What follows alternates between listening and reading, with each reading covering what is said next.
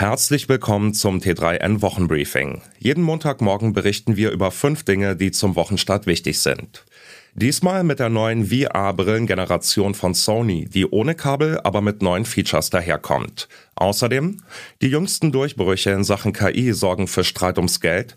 Wir berichten über Wahlmanipulation als Servicedienstleistung und steigende Versandkosten bei Amazon. Und dann haben wir noch einen Praxistipp für euch, damit ihr auch ohne mobiles Internet nie die Orientierung verliert.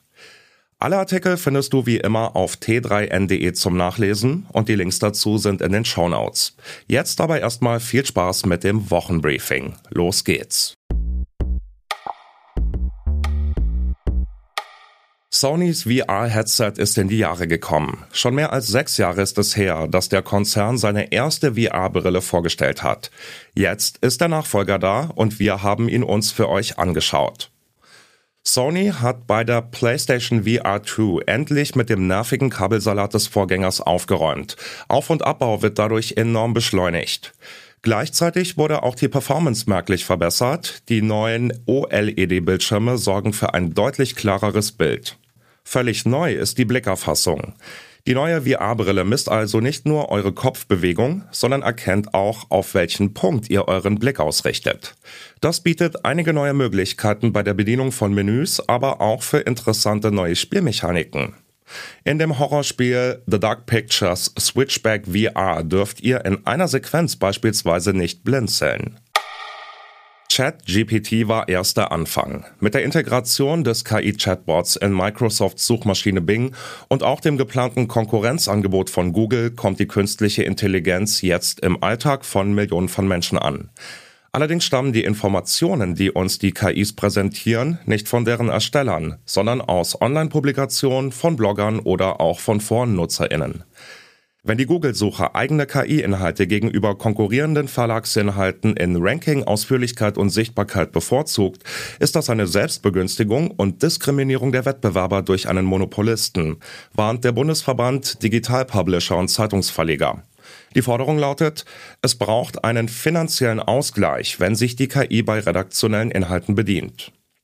Ähnlich äußert sich auch Markus Runde, Geschäftsführer der Verwertungsgesellschaft Corinth Media.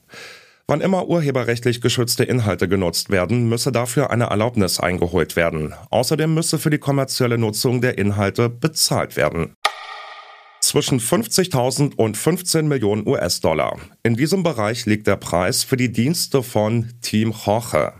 Was man für das Geld bekommt? Maßgeschneiderte Manipulationen der öffentlichen Meinung, je nach Kundenwunsch.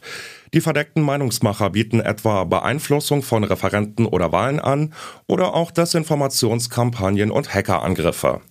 Das hat ein internationales Team von JournalistInnen herausgefunden.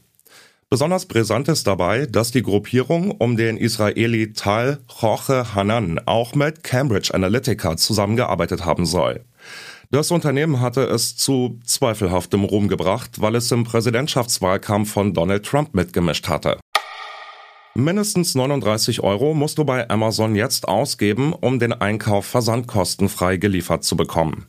Der Onlinehändler hatte diesen Schritt bereits im Januar angeteasert, dann aber doch nochmal einen Rückzieher gemacht.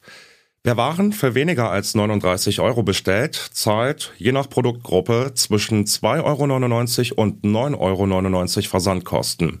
Bücher, Hörbücher und Kalender werden allerdings weiterhin gebührenfrei versandt. Der Praxistipp der Woche. Wie oft hast du dich schon inmitten der Wildnis oder auch nur in einem fremden Stadtteil wiedergefunden, ohne Orientierung und noch schlimmer ohne Internet. Okay, passiert jetzt vielleicht nicht so häufig, aber vielleicht beruhigt es dich doch, dass es auch dafür eine praktische Lösung gibt. Du kannst Google Maps nämlich auch offline nutzen. Dazu musst du die entsprechende Karte zuvor herunterladen und kannst sie dann ganz bequem auf dem Smartphone nutzen, vorausgesetzt du hast noch genug Akku. Das war unser T3N Wochenbriefing. Komm gut durch die Woche und bis zum nächsten Mal.